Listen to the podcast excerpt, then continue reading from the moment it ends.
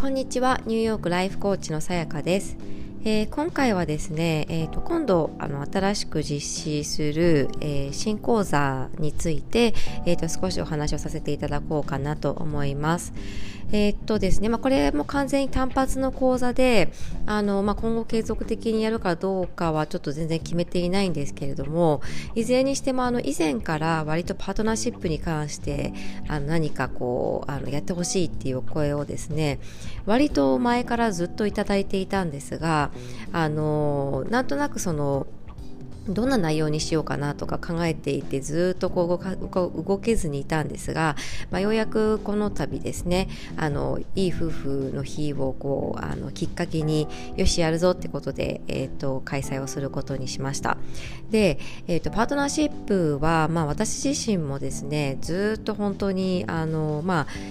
えー、離婚をして再婚してっていうことも含めて本当にあのこれまで割といろいろ悩まされてきたなというふうに思うんですけれどもここに来てようやくあの自分がとっても今あの今の夫とはすごくいいパートナーシップを築けているなと思っていてでそれもあのお互いの努力ありきなんですよねやっぱり。本当に私たちもいろいろあってですねあの良くない時期もあったり離れていた時期もあったりしたんですけれどもあのまあ、ずっとやっぱり一緒にいることにしてであの本当にお互い努力したなというふうなことをあの考えて、えっと、感じています。でそんな中で、まあ、プラス、えっと、私のそのクライアントさんたちもですねやっぱりパートナーシップに悩んでいる方っていうのは少なくなくてあのそれをこうトピックに挙げられる方もいれば挙げられない方もいらっしゃるんですけれどもあのいずれにしてもパートナーシップって本当にいいに越したことはないなと思うんですね。で結婚してるしてないはまた別としても、まあ、その人と一緒にあの時間を過ごすって決めたわけなので過ごすからには最大限お互いがあのポジティブな感情でいられるような状況であったりお互いを高められる状況っていうのがすごく理想的だと私は思っていてであのいろんな形があってもちろんいいしいろんな形がある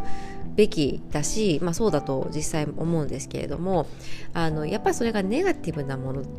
であるとあんまりちょっとよろしくないじゃないですか。こう足を引っ張ってしまうようなことだったりあの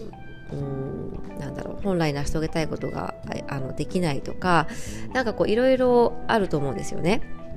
で、えっと、そのためにこうはやっぱり相手のやっぱり味方でいることとか相手をそのままありのままの相手を受け入れるとかあの相手を応援するとかそういう姿勢がお互いあるっていうことがとても大切かなと思っていてでだけれども実態としては割とこう相手にもっとこうだったらいいのになっていう気持ちがえっ、ー、との方が大きくなってしまうパターンっていうのは結構多いと思うんですね。で人ってまああのそれって自然なことでもあってやっぱりこう付き合いたてとかあの出会った頃っていうのはすごく相手のいいところばっかりが見えているんだけれどもあの時間が経つとこうネガティブなところが浮き彫りに出てくるっていうようなことがあると思うんですね。そうだからまああの話していると簡単なようでなかなか相手をそのまま受け入れるっていうことがあのなかなか難しいと思うんです。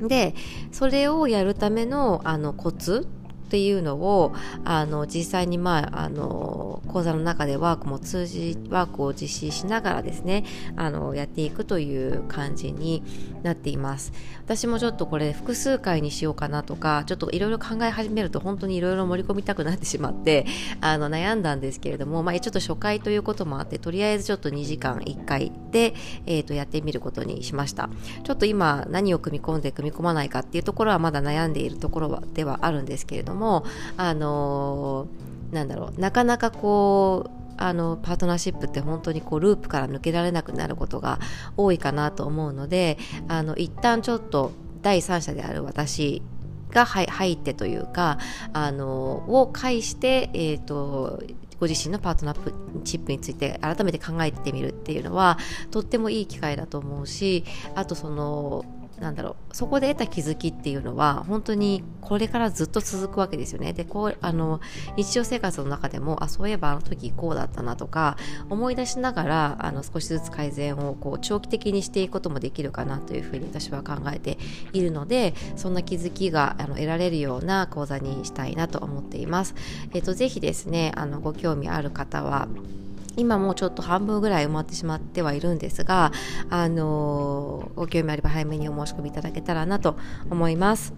はい。では、えっ、ー、と、ちょっと今回は講座に関する、まあ、宣伝というか、えー、ご説明になったんですけれども、聞いてくださってありがとうございました。素敵な一日をお過ごしください。